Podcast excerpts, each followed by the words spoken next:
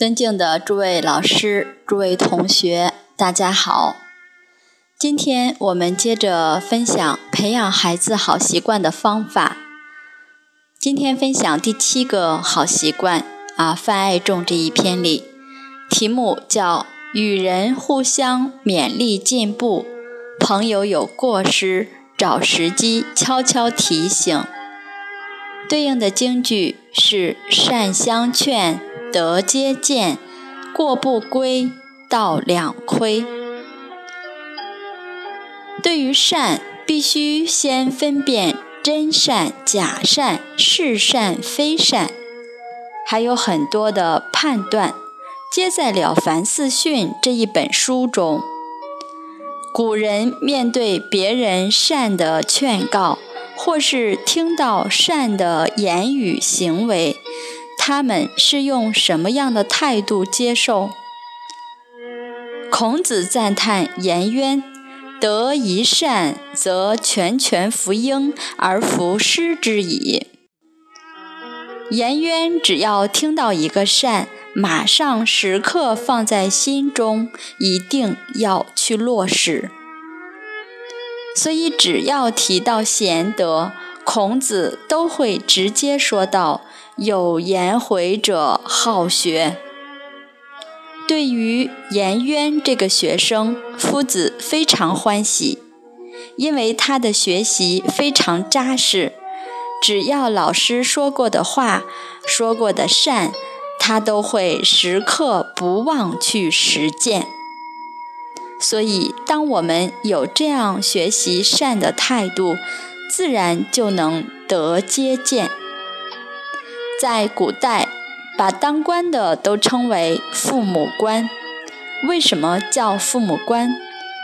因为以前的县令与人民相处得很密切，而且整个县的教育方针内容都由县长负责，他有他有责任把这一县的人民教育好，能有爱民如子的态度。所以也称为父母官。当然，这些地方领导人他也要落实善相劝、德接见，让整个社会风气能够越来越好。在隋朝时代，有一个父母官叫辛公义，他取这个名字绝对不可能作奸犯科，因为每天人家都喊他公义。他一定全身都是浩然正气。当他在闽州，就是现在的甘肃当刺史的时候，当地有一个风俗，就是只要家里有人染上疾病，就要抛弃，让他自生自灭。他觉得太严重了，这是孝与义都丧失了。所以他就主动把这些丢在路旁的病人都接到他的衙门来照顾，也找了很多医生来治疗。等到病人恢复健康了，就赶快请他的家人来接回去。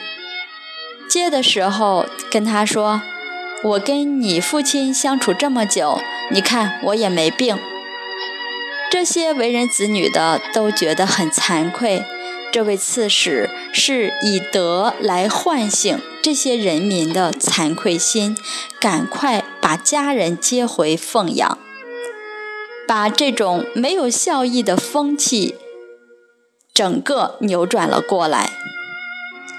所以当地的人都称他为慈母，把他当母亲一样看待。这位慈母不止挽救了他亲人的健康，还挽救了每个人的良心。人的良心丧失了，纵使还有生命，也是行尸走肉。所以古人宁死也不愿意违背道义。过不规，道两亏。假如该规劝的时候不规劝，那我们。就失去为人父母、为人朋友、为人先生、为人妻或者为人儿女的本分。规劝也要抓对时机和正确的方式态度。当我们都可以“人有短，切莫揭；人有私，切莫说”，这样就能形成很祥和的风气，又能道人善，己事善，人知之，欲思勉。一个团体能够非常的和睦和谐，这个团体一定会非常兴旺。所以，我们处众必须要以和为贵，然后在该规劝之时，再抓住机会扬善于公堂，归过于私使，顾及他人的面子。这是第七个好习惯。那第八个好习惯非常简短，我们也在今天一并和大家一起学习。八不与人争，不起占别人便宜的心。对应的京剧是“凡取与，贵分晓；与宜多，取宜少。”比如家里家族在分东西，要视情况而定。当对方比较困难，我们应该多给，自己少拿。当人人有这种礼让的态度，家庭的风气就会处处体谅，处处相让，而不会处处相争。当家庭有这个风，有这个和的风气，确实整个家族都会兴旺。我们之前也提到，居家戒争讼，假如因为分的不平告上法院，都不会有好的结局，甚至会有坏的榜样留给子孙。纵有家财万贯，也会败丧。所以能让就尽量让。周朝太伯跟仲雍。把天下让给了弟弟，让给了自己的侄子，也因此造就了周朝八百年的盛世，也让全国人民起而效法、孝悌的精神。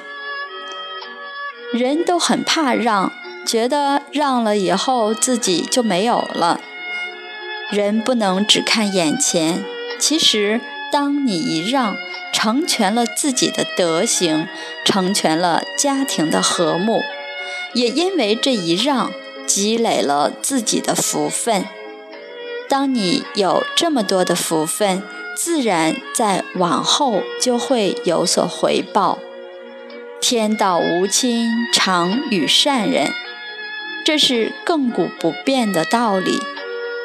所以，人不能随顺烦恼对应事情，不能随顺自己的习性，要随顺天理，随顺随顺人心去做。